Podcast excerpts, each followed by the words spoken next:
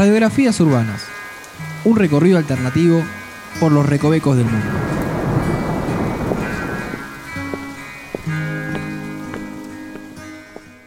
Bienvenidos al episodio número 21, el especial tan esperado de Radiografías Urbanas. Mi nombre es Noelia y estoy aquí acompañada por Andrés.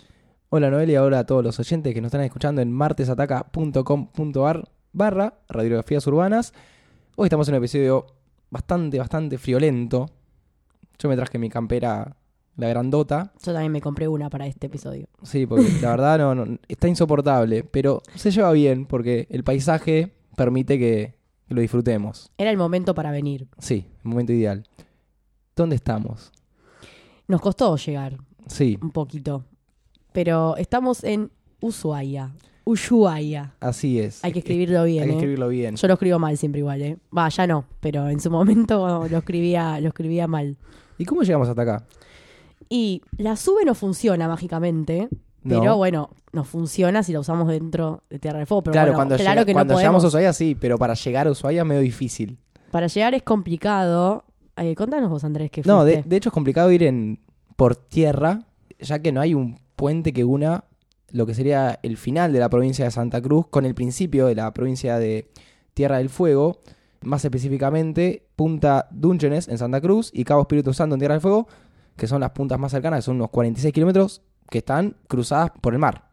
Entonces, para llegar por tierra, uno tiene que hacer todo un rodeo, pasar por Chile, tomarse un barco, un transbordador, seguir haciendo ruta por Chile y después volver a entrar a Argentina a Tierra del Fuego.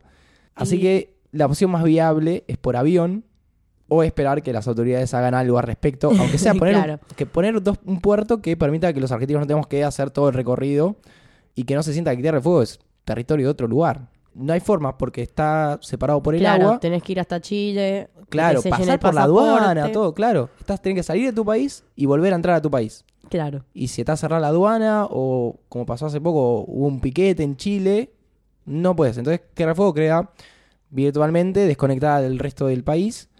Así que bueno, hay, hubo un par de proyectos queriendo hacer eh, tanto transbordadores para que se pueda ir con un barco Sí. o un puente. E- Existen puentes de esas dimensiones en el mundo que van sobre el agua, en China creo que es, pero tal vez la infraestructura o el presupuesto no se quiera destinar para ese cometido. Tal vez piensan que es como una inversión que no la merita, pero al final estás separando un territorio del resto del país y la verdad que es un despropósito, a mi entender. Igual no estaría mal tener un transbordador, por ejemplo, que tuviese unos ciertos horarios para salir. Sí, sí, sí. No sería tan complicado. Y no tiene que de- depender tanto de la aduana como de los precios de los chilenos. Porque el chino dice, bueno, el transbordador sale, creo que sale aproximadamente 25 dólares. Y tenés que pagarlo. Claro. Prefiero darle esa plata a Argentina y que se pueda llegar sin problemas. Bueno, luego de haber hecho todo, ustedes elijan cómo, cómo llegar. Nosotros le dijimos, vamos a Ushuaia, ustedes vinieron. No sé si tuvieron que... Bueno, esta es la forma más fácil de llegar a través de, de este podcast. claro. Pero los que no tienen esta posibilidad tienen que abonar. Y en este caso, como no es así, ya que estamos, le vamos a dar un, un tour gratuito como hacemos siempre.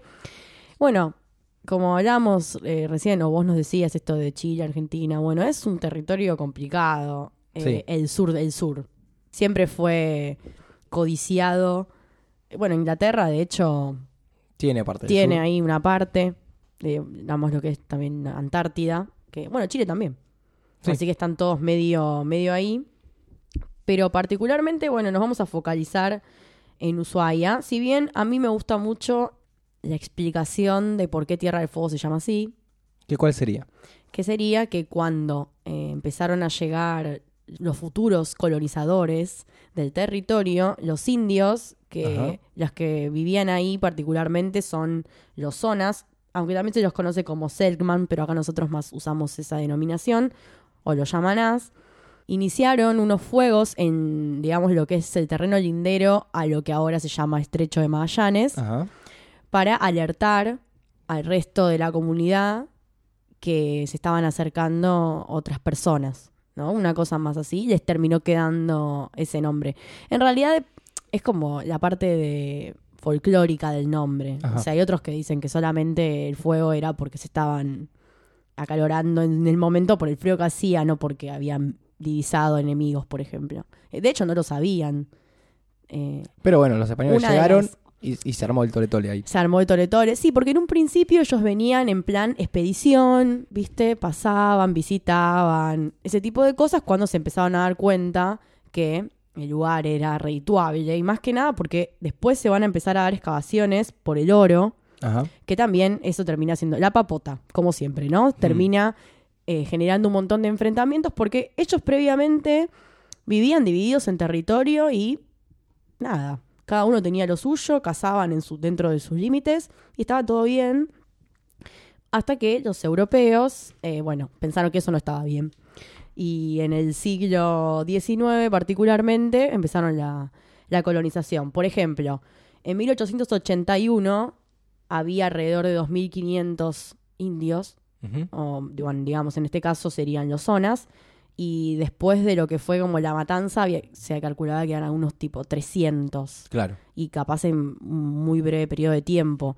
Pero bueno, eso fue bastante lo que pasó en muchos lugares, no solo ahí, pero es interesante en, en el territorio porque después de eso eh, empezaron a instalarse ciertas comunidades europeas en ese territorio, que por ejemplo estaban bueno, españoles o los croatas, Sí.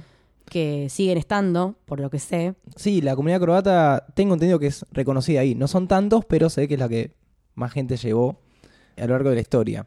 Eh, Claro. tienen un control, de hecho, de los croatas que están ahí. Vos pues, sos croata, vas, te anotás para que ellos tengan el control de cuántos son. ¿Y qué te darán por eso? ¿Te darán algún derecho de algo? Porque capaz Sí. ellos consideran que tienen algún derecho, tipo una tarjeta croata. No, no, apare- a- eh, aparece tu nombre en un museo. Oh, Que, hay- que tiene una, una bandera croata y fotitos. wow. La pequeña Croacia sería, Claro. en ese caso. Bueno, eh, como les comentaba antes, bueno, la explotación del oro desató todo el caos que podría desatar como siempre. Pero bueno, el nacimiento de la ciudad en realidad es en 1884, cuando en la bahía de Ushuaia eh, la división expedicionaria del Atlántico Sur de la Armada Argentina, en- ya en ese momento, que estaba comandada por Augusto Lacerre, instalaron una prefectura y ahí ya es como que se empezó a formar de a poco la ciudad. Ese mismo día es el que se conmemora como el nacimiento, si bien en 1885 es cuando Ushuaia se designa capital Ajá. de lo que es eh, Tierra del Fuego oficialmente. Sí. El problema que tenía eh, esa zona en particular, o lo que preocupaba al gobierno, era cómo hacer que la gente se fuese a vivir ahí. Porque bueno, ya hablábamos, imagínate que si no podemos pasar ahora por tierra, ¿cómo haces para pasar en esa época? Peor. Sí. Que no había, no sé, no había aviones. 1800 no. Bueno, bueno, capaz a los fines, pero igual, tampoco cualquiera tenía un avión o podía pagarse un pasaje. O no era lo mismo que ahora. Claro. Tampoco. O sea, no sé en qué año exactamente se inventan los aviones. Porque habíamos hablado nosotros de los aviadores en. ¿Te acuerdas que uno se mató Sí. en Soldati? Sí. Bueno, pero ahí estaban los 900, primeros aviones, sí. era 1900. Sí. Entonces, lo que se les ocurrió, siguiendo como ejemplos a Francia, Inglaterra, porque bueno, en esa época se miraba mucho. Bueno, ahora también. Ahora también. Pero en ese momento capaz que estábamos menos Menos desarrollados desarrollados. sí. en, no sé, infraestructura, cosas por el estilo, se pensó en construir un presidio Ajá. en Tierra del Fuego para, bueno, que por lo menos viviesen reclusos. Y bueno, con todo eso ya tenés que tener una cierta cantidad de gente trabajando ahí y todo. Podría ser como un buen inicio. En un principio no estaba instalado en Ushuaia, sino que se encontraba en la isla de los estados y después se traslada a Puerto Cook. Sí, por cuestiones humanas, supuestamente. O sea, era peor todavía que estar en. Ushuaia, que en ese momento el presidio era un lugar...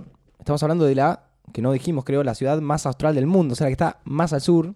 No el lugar más al sur, sino la ciudad más al sur de- del mundo.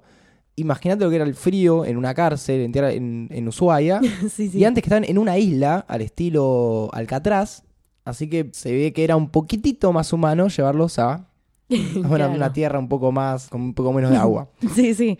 Bueno, de hecho, ese traslado final termina siendo en 1902.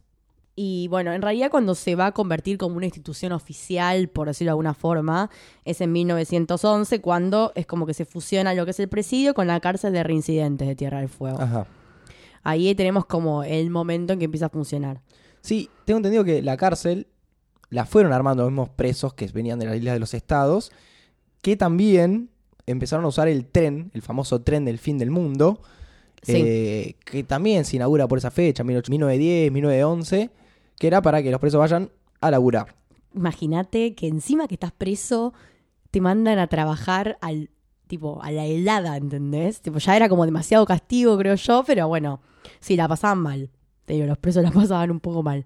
Finalmente, la cárcel termina cerrando en 1947 y la totalidad de las instalaciones las adquiere el Ministerio de la Marina Ajá. y se termina creando la base naval de Ushuaia, que se llama Almirante Berizo.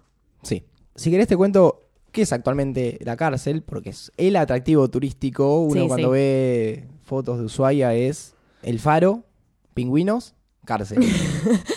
La postal. Sí, es, es- esa es la postal. Y De hecho, ahí es algo bastante gracioso usar el recurso de los presos, la ropa azul y amarilla.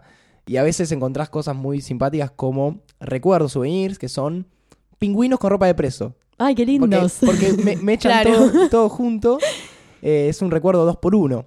Sí, Eh, sí, sí. Bueno, actualmente el, el presidio tiene cinco pabellones, como era en su momento. Tiene una, una forma que es una un medio panóptico. Un panóptico es un tipo de cárcel que en el centro se puede parar alguien, un guarda a alguien, y ver en 360 grados todo. En este caso hicieron la mitad. Desde el centro, del hall central, salen cinco pabellones como si fuera una, una- un medio asterisco. Claro. Se, se podría explicar de esa forma. Qué miedo. Sí, bastante miedo. Y fueron acondicionando los diversos pabellones para que sean varios museos. Por ejemplo, cuando entras, tenés el Museo Marítimo, una parte del mismo. Después tenés el Museo del Presidio. Y lo que se conservaron fueron las celdas. Vos entrás y ves celda una de la otra y en cada celda te exponen algo. En, por ejemplo, el Museo del Presidio ves en cada celda el preso que estaba ahí, el petiso orejudo que vas a pasar a explicar, una maqueta de, de este personaje, eh, y así con varios. Y puedes entrar y ver las cosas que hacían los presos, porque también eh, hacían muchos trabajitos manuales con madera y con diversos materiales. Eh, hay muchas gráficas para leer, lo cual creo que es un approach no bien pensado, ya que tienes que sentarte ahí y leer mucho tiempo muchos textos, no es muy didáctico. Claro. Eh, así todo tiene una guía para hacer dos o tres veces por día, gratuita, viene con, el, con la entrada, que la puedes volver a utilizar otro día. que eso Ah, está muy bueno, eso. sí. Y sí, porque no te alcanza tiempo para leer todo. Eh, creo que tenés, si no me confundo, 40 24 o 48 horas para volver a ingresar. muy bueno. Porque puedes entrar un día, Claro. te vas, volves otro. Después tenés en otro pabellón una galería de arte. Después tenés, por ejemplo, el Museo de Arte Marítimo. En, la, en lo que sería la galería de arte es más contemporáneo, exposiciones que se van haciendo. Y después el de arte marítimo que estaba muy bueno. Son artistas que representan todo lo que sería la cultura marítima a través de, de pinturas. Algo muy, muy bueno es el pabellón 1, que es el histórico, que está tal cual. Lo dejaron así, no se tocó. No, No, no. no le dieron mano. Podés entrar, recorrerlo, ver las celdas, cagarte de frío, porque es la parte más fría del, del museo. Por más que vayas en verano, hace frío ahí adentro. Y después, bueno, quedan pabellones que son eh, el Museo Marítimo. Hay un, también un museo de, de Ushuaia. Y bueno, el clásico gift shop para ir a comprar cositas. Claro. Los recuerditos. Sí, así que está bastante interesante. ¿No salís como un poco traumadito de ahí? No, porque es bastante ameno todo. Mm. O sea, los presos los vas viendo ahí como muñequitos, o hay Claro. pinturas. No genera ese nivel de trauma. Tal vez si entras a la parte histórica con el frío que hace, puedes llegar a pensar cosas como, uh, ¿qué onda esto? Pensar que acá hubo gente. Claro, igual también capaz uno no se lo toma como, no sé cómo decirlo, como una tragedia a nivel de que eran presos. Por algo estaban presos. No lo sé. No, bueno, eso depende, porque también había presos que estaban Sí, sí, había presos había políticos. presos políticos, anarquistas. Bueno, eso es lo Eh, que iba a mencionar, que en realidad se terminó como transformando en una cárcel muy importante sí. en su época. De hecho, bueno, esto, trasladan muchas personas que capaz estaban haciendo disturbios en Buenos Aires y te las terminaban mandando al confín del mundo para que se entretengan, ¿no? Sí, pero bueno, hablemos de los presos que... Hablemos de algunos personajes. Bueno, primero que nada yo quería mencionar a este personaje. Bueno, vos ya me lo adelantaste. Sí, Ya lo mencionaste. Porque tiene, yo vi la fotito de, de la estatua ahí, de la réplica vendría a ser de Cayetano Santos Godino, ajá. conocido como el petiso orejudo, asesino de niños, que habíamos hablado de él en Caballito, porque ahí fue donde logró cometer su primer crimen, había tenido unos intentos previamente, no voy a decir el barrio ahora, porque no lo hicimos, pero El primer asesinato fue efectivamente en Caballito. Me gusta porque Petiso Orejudo es como un asesino que fue por muchos lados. Sí. No, Es- me- no sé si me gusta, pero se puede mencionar en otros barrios también. De hecho, lo estoy un poco haciendo. Es el asesino serial más conocido del país. Sí, aparte eh, por la época y además por, no sé, el nivel de... Sí, ¿no? El nivel de sangre fría que tenés que tener para matar niños de 2, 3 años, porque, qué sé yo, asesinos Siendo hay el niño. muchos. Porque él era niño. cuando Además de todo, era un niño y muchas veces zafó por ser niño. Bueno, eso ya Sí. lo habíamos hablado. Cuestión que cuando todavía estaba en Capital, lo terminan trasladando a una penitenciaria hasta que en 1923 lo terminan trasladando al penal de Ushuaia. Hay algo que se dice de él, es que le operaron las orejas en 1927 porque creían que ahí estaba como el eje de su maldad. Como era muy, muy orejudo, pensaban que si le quitaban, no sé, un poco de, de carne de ahí, iba a estar todo bien. Pero su estadía no fue muy feliz, ya que se comenta que en 1933 mató un gato que habían adoptado los reclusos Ajá. Y lo que hicieron fue darle una golpiza que lo habría matado. Técnicamente hay otra versión en la cual eh, él muere por haber tenido como un virus que en ese momento, digamos, no le habían podido curar, que era como algo de gastroenteritis, pero una cosa mucho más grave, y había muerto en la enfermería, digamos, de eso. Pero hay un libro que se llama Geografías Argentinas de Martín Jauregui, que es el que vamos a usar de evidencia, vamos a decir, en el que él cuenta cómo una periodista llamada Patricia Civic logra contactarse con un preso que todavía estaba vivo, Ajá. va, que había estado, ya no estaba preso claramente, pero que había estado vivo en esa época, y él termina confesando que fue el que mató al 90, que era el número que usaba el petiso orejudo en el penal. El señor se llama José Gaona. Ajá. Lo extraño de esta entrevista que tiene es que la periodista le cuesta mucho que le cuente qué era lo que él había hecho Para- puntualmente claro, para que ahí. lo mate. No, no, no, para que lo termine matando. En realidad, hasta el final de la entrevista no se sabe que fue él el que lo mató. Está como ahí en el aire un poco la... Pero vos qué, pero qué hiciste ahí adentro y no termina de salir hasta que lo confiesa. Se lo termina diciendo y de hecho es el final de esta historia que está en el libro. Algo muy extraño es que cuando el penal fue clausurado en el 47 y fueron removidas muchas de las bases y cosas que, que estaban ahí, no encontraron los huesos de, de Petit Orejudo. Porque la leyenda es que se lo molieron después Ah. de haberlo matado.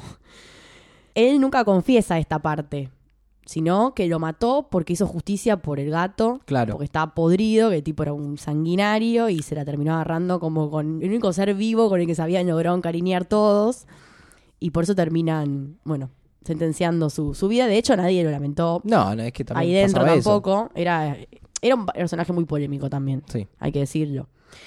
Y otra leyenda es que lo único que quedó fue su fémur y que lo usaba de pisapapeles el director de la cárcel. Trofeo de guerra. Totalmente. Se lo terminaron dando, no sé.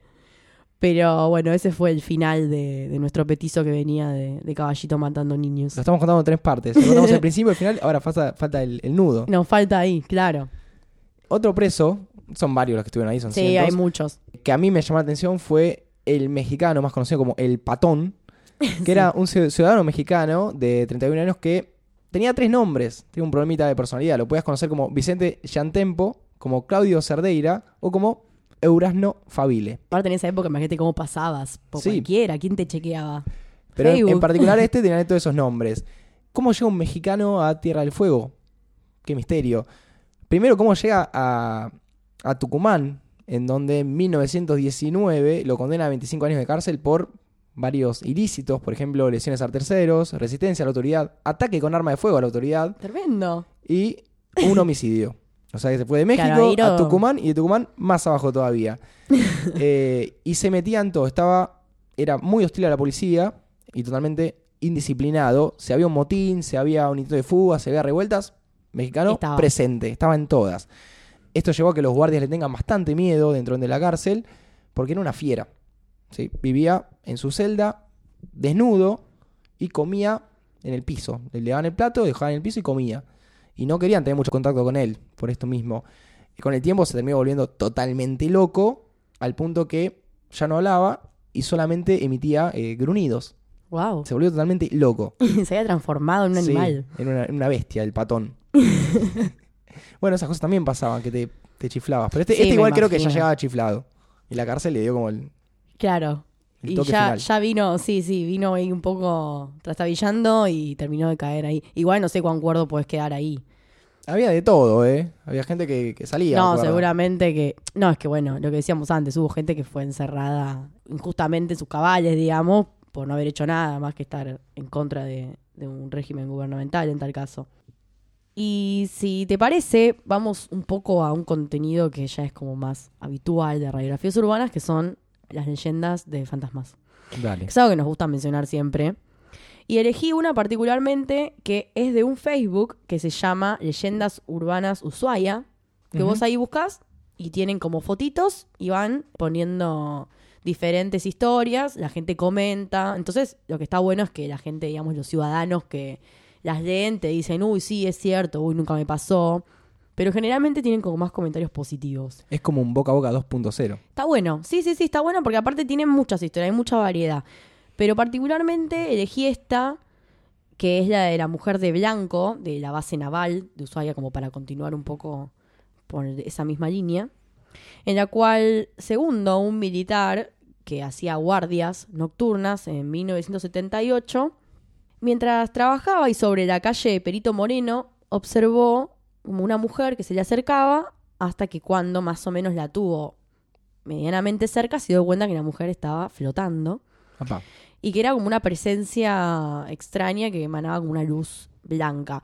Las damas de blanco son eh, leyendas eh, muy conocidas en todo el mundo. De hecho, si uno googlea, por ejemplo, va a encontrar en cualquier parte. Sí, se van replicando en varios Sí, lugares. sí, se replica. Es como un patrón que es bastante conocido y identificado también por, por la gente. Este hombre termina abandonando su puesto.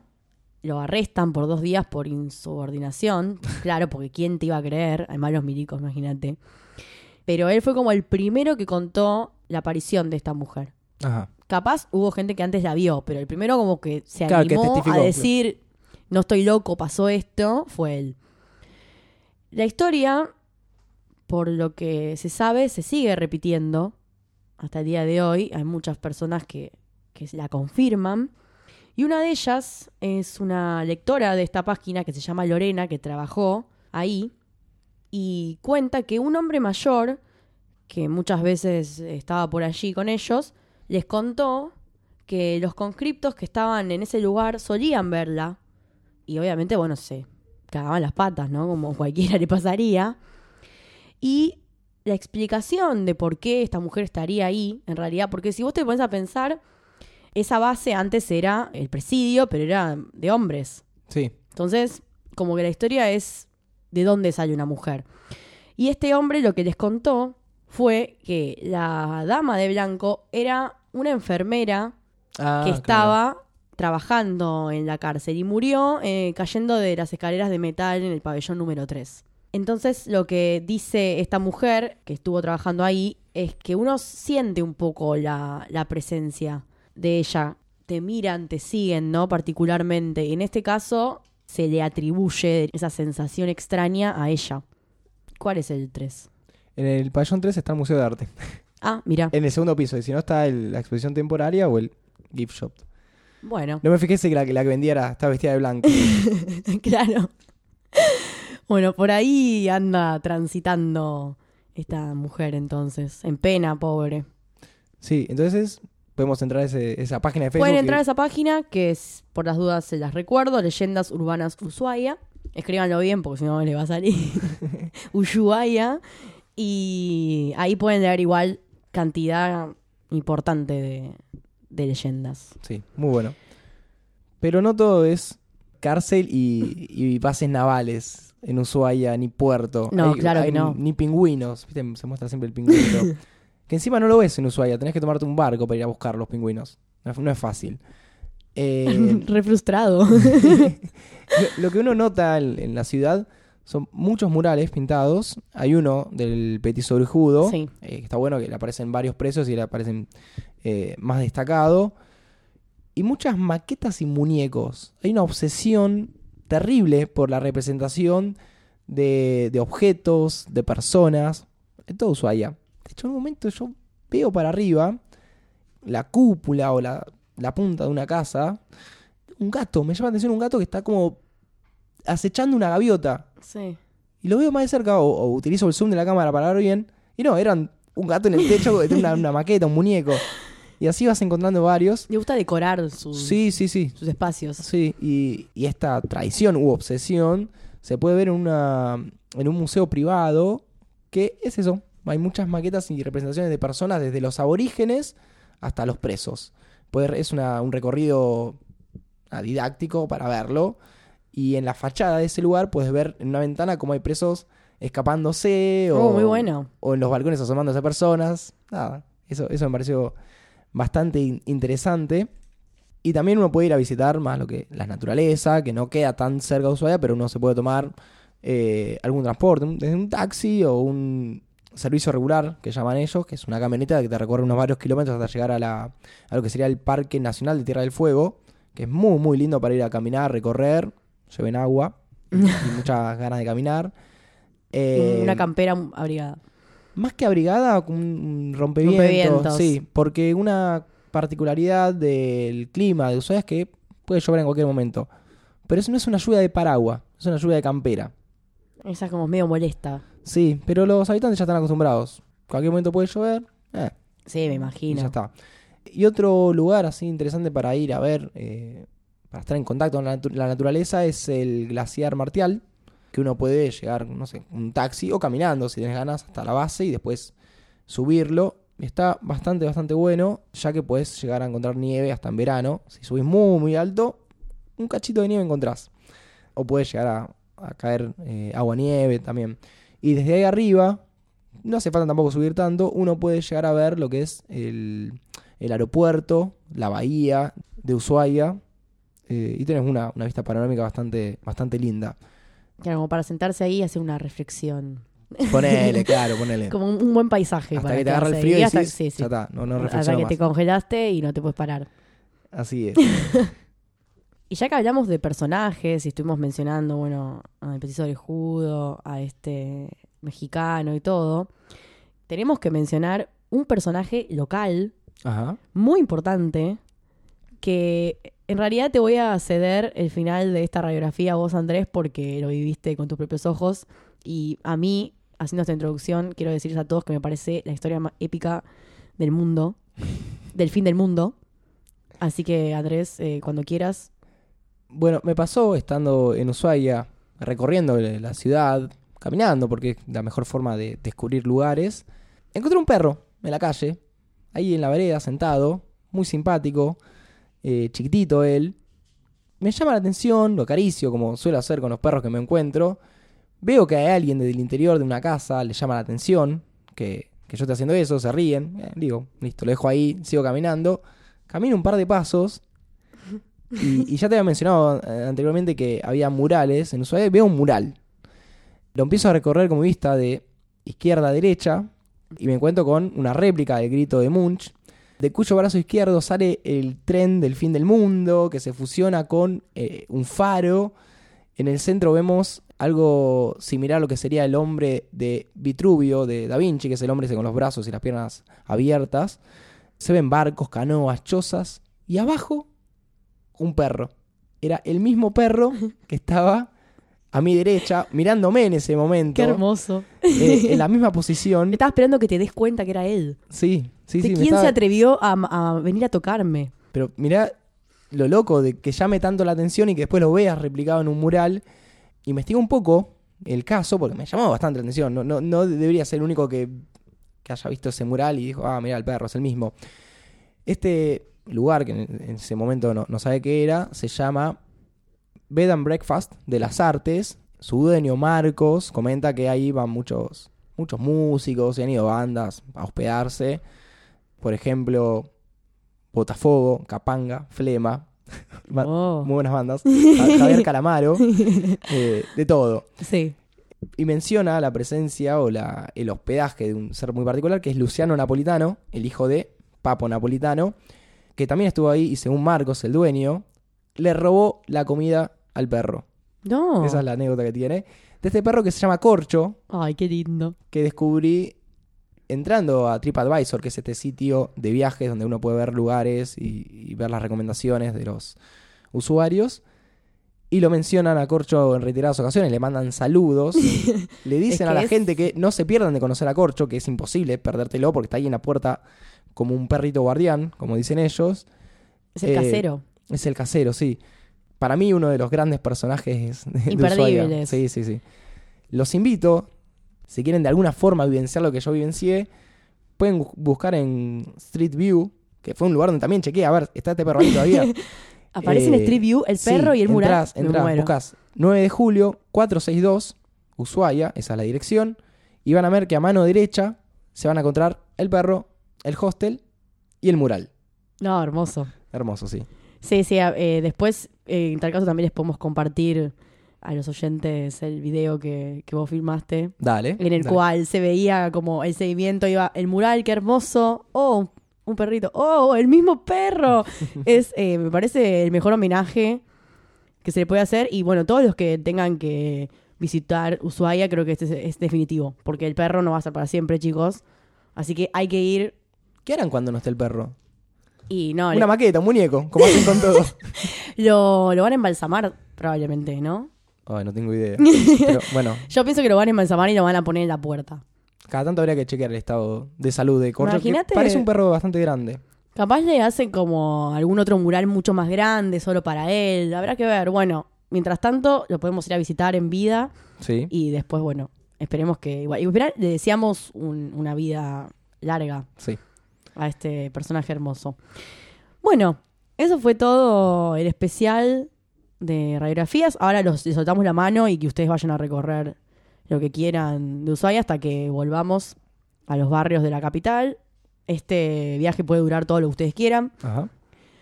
Si fueron, si van a ir, pueden escribirnos, comentarnos eh, a través de Twitter o de Si Facebook. conocieron a Corcho, Si por con- si alguien favor. conoce a Corcho, me muero.